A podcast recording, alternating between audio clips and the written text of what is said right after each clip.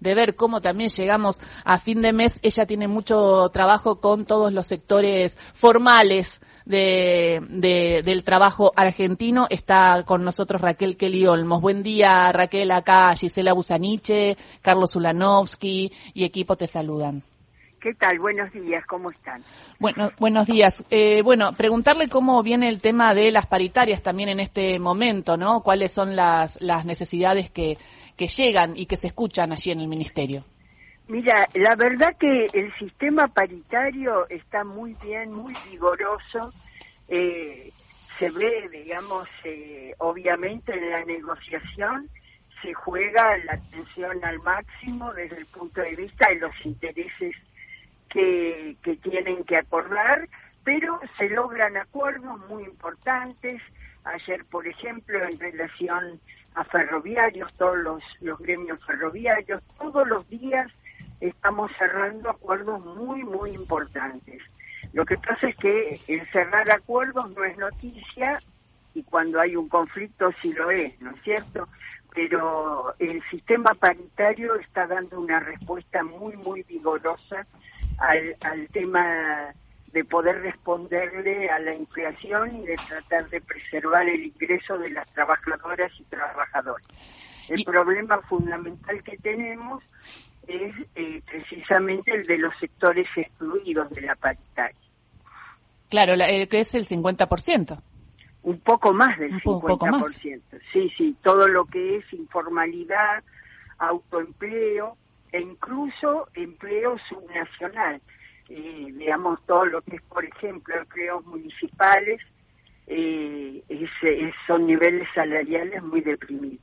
¿Y cómo se puede hacer para generar eh, un mayor aumento? ¿Está hablando también con las provincias, con los municipios para ver qué se puede hacer respecto a esto? ¿Es una decisión del Estado? ¿Es una decisión del presidente? No, es una decisión que no abarca al presidente, no tiene imperio sobre los salarios provinciales y municipales, es un tema de persuasión política. Y respecto a esto y hablando de la informalidad, hay muchos trabajadores que tienen la simplemente inscripta, la, inscripción gremial, y que están pidiendo derechos, eh, por ejemplo, y que tienen que ver con la nueva forma, ¿no? Esto de quizás no hay tanto trabajo en fábricas, pero sí hay economía popular, que se llama, eh, y también quieren su su inscripción y quieren sus derechos y quieren hablar de su salario en el Ministerio de Trabajo. Hablamos, por ejemplo, de, de la CETEP, del, Movimiento de los Trabajadores Excluidos, que están organizando un sindicato. Eh, usted, como peronista, ya le digo, ¿no? Porque lo que se conoce del peronismo es que uno negocia con sindicatos por rama, ¿no? Digo, eso es histórico. Pero ¿negociaría o, está de acuerdo con darle la, inscripción a este tipo de nuevos trabajos que llegan y están en la informalidad? Hoy? Yo creo que sí, que hay que reconocerlos y hay que generar los ámbitos institucionales. Eh, desde el punto de vista nuestro, nosotros aspiramos a que eh, se tienda al trabajo con mayor nivel de derechos. Eh, pero ese tránsito tiene que ser acompañado por una organización social, es decir, no, no es individual de cada uno eh, con el Estado o frente a un mercado, digamos, adverso. Tiene que haber una organización social que fortalezca la capacidad de, negociación del sector y tiene que haber un Estado atento. Totalmente de acuerdo. Kelly, ¿y qué pasa también, porque es la pregunta y veníamos justo hablando de eso con Estefanía Pozo, nuestra periodista especializada en economía, y le dije, ¿qué pasa con el bono? ¿Qué pasa con la suma fija para los trabajadores formales que también da un incentivo a, todos, ¿no? Porque cuando se le da un incentivo al trabajador formal, también eh, de alguna manera repercute en el trabajador informal. ¿Va a haber un bono? ¿Va a haber una suma fija? ¿Lo habló con el presidente? ¿Lo está pensando eh, Alberto Fernández, que en declaraciones radiales hace poco dijo que estaba en evaluación y que lo estaban pensando y charlando con usted? Sí, hay dos situaciones distintas. La idea de la suma fija es una idea de incorporación permanente que en relación al segmento del trabajo formal no nos parece lo más adecuado porque la verdad que las paritarias están demostrando vigor y se negocia al máximo. Entonces no es la idea tensar ahí.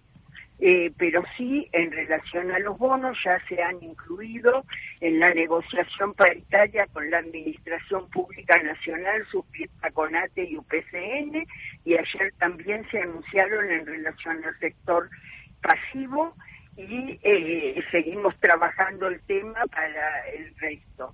Eh, pero eh, iba a decir otra cosa más y discúlpame. Eh, no, pero bueno, están, están, eh, están las jubilaciones, eh, sí, son 10 mil pesos cada en tres meses, ¿no? Pesos, son 30 mil pesos. Exactamente, 10 mil pesos durante tres meses para la jubilación mínima y en caso de dos beneficios, 7 mil pesos adicionales. Eso es lo que se resolvió ayer, además, por supuesto, del ajuste que corresponde por movilidad, que fue del 15,6, que creo que vos ya lo, lo comentaste. Sí, sí. Buen día, ministra. Estefanía Pozo la saluda. ¿Cómo le va? Bien, querida. Y eh, retomo las preguntas sobre la suma fija y el bono, etcétera. Eh, ¿Habrá alguna precisión por parte del Estado o va a seguir por ahora primando la, eh, al, al, menos así se ve desde, desde afuera, eh, que las negociaciones estén en las paritarias y entonces va a depender absolutamente de lo que cada gremio pueda eh, conseguir? Mira, el, vuelvo a decir, la paritaria está funcionando sí. muy uh -huh. vigorosamente, incluso, viste, eh, ya el INDEC en el mes de septiembre lo, lo insinúan. Nosotros que tenemos, llevamos una estadística de los convenios colectivos, uh -huh. eh, la verdad que en octubre y en lo que va de noviembre, los índices que se alcanzan son, eh, digamos, permiten recuperarse respecto de la inflación y en casi todos los casos también han incluido bonos adicionales, uh -huh. etc. El problema fundamental que tenemos, Estefanía, es mm. el autoempleo y el mercado informal. O sea, usted dice, la parte de eh, lo, el trabajo que está registrado, que está formalizado y demás, eh, mm, lo que están viendo ustedes en sus estadísticas está ok, no va, no habría entonces por ahora ningún cambio de postura por, por parte del Ejecutivo no, no en relación a un bono así o una suma no, fija compulsiva. Fijo. Es probable que haya, lo, lo, lo, estamos trabajando, la idea de un bono de uh -huh. fin de año, como ya se ha hecho con la Administración Pública Nacional, que ya se lo definió por, por paritaria, y con el sector jubilatorio eh, jubilado, como eh, se expuso ayer decir, es probable que haya un bono de fin de año. Muchos, y es... muchos gremios ya lo han previsto en su propia uh -huh. paritaria, definiendo que va a absorber cualquier anuncio del Poder Ejecutivo. Ok, y ahí hay un rango de valores en los cuales ustedes están pensando de, de plata. La verdad, eso todavía no está cerrado, sino ya lo hubiera anunciado el presidente. ¿Y de quién depende? ¿Falta que venga el presidente de, de Europa para hacerlo o está hablando ya con Sergio Estamos Massa? hablando de, no, se está eh, conversando con el Ministerio de Economía porque siempre encierra algún tipo de costo fiscal, porque para las pymes eso requiere algún nivel también de, de colaboración en el sentido de que el mercado de trabajo es muy heterogéneo y hay que contemplar esa situación. Bueno, y lo que está pasando en el mercado de trabajo, bueno, nosotros somos periodistas, imagínese que en nuestro, eh, estamos, eh, no estamos eh, en unas paritarias. Exentos.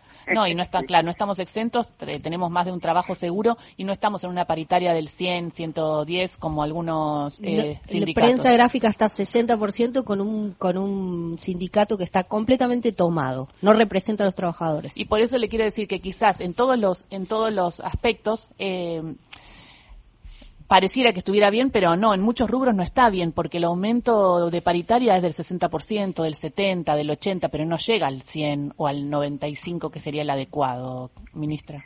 Mira, la mayoría sí lo llega, y yo no puedo dudar de lo que ustedes expresan en respecto a casos específicos, donde estamos mirando esa situación y estamos mirando también eh, las alternativas orgánicas que están que, que ustedes están desarrollando. Eh, ministra Olmos, buen día. Le quería preguntar una cosa, porque quería saber si el ministerio a su cargo todavía se sigue llamando de IPREVISIón. Seguridad social. ¿Y por qué? Ministerio de Trabajo y Seguridad Social. ¿Y por qué De cambia, empleo, digamos, de empleo y seguridad ah, social. de Empleo y Seguridad Social. eh, digo, pensando en lo lejos que llegó Perón desde la, se- desde incluso primero Secretaría de Trabajo y Previsión, eh, ¿por qué se le se modifica ese término? eh, seguridad social y porque hoy se incluye no solo la parte previsional, sino asignación universal por hijo y algunos otros conceptos que hacen a la seguridad social y no son exclusivamente previsionales. Y el, el único antecedente que hay de ministro de Trabajo, secretario de Trabajo, que haya llegado a la presidencia es el de Perón. La verdad que desconozco, supongo que sí. Para Pero, nosotros, sí, verdad, una- para, mí, para mí en particular, eh, eh, hoy ocupar esta cartera que, como muy bien ustedes señalan, fue fundacional para el peronismo, es una enorme responsabilidad. Sí. No, está bien, no, se lo preguntaba porque usted realmente tiene muchos antecedentes peronistas, entonces sí, pero es Perón, creo, el único, ¿no? creo Yo que creo sí. que sí, debe Sí. haber sido. Sí, sí.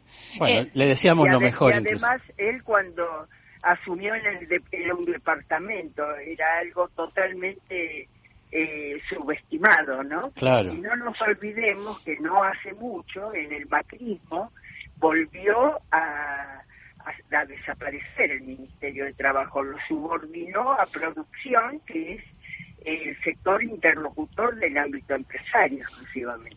Bien, Es decir, que no, no es solo un tema histórico, sino que tenemos un proyecto que se presenta políticamente como un proyecto alternativo que aspira a no solo a no fortalecer los derechos, sino a suprimirlos. Yo siempre digo que para lo que nosotros hoy no- nos sabe a poco, para ellos lo ven como demasiado todavía. Mm. Muchísimas gracias por esta charla, ministra, con Radio Nacional. Entonces nos quedamos con esta idea de que no habrá suma fija porque están las paritarias, pero sí habrá un bono que todavía no se sabe de cuánto, pero que se está charlando y sería a fin de año. ¿Es así? Es así. sí. Muchísimas gracias. Bueno, gracias a ustedes. ¿eh? Saludos, era Raquel Kelly Olmos, la ministra de Trabajo de la Nación, hablando con Radio Nacional, trayendo algunas certezas respecto al bono para la formalidad, marcando también eh, la preocupación por el mercado informal eh, y hablando también de las paritarias eh, que se vienen dando, según la ministra, con mucho empuje. Eh, bueno, esperemos que se den todos los sectores con mucho empuje, porque viene la puja también siendo brava, porque hay que ganarle a la inflación y eso es lo difícil, ¿no? Recuperar el poder adquisitivo. Sí, totalmente.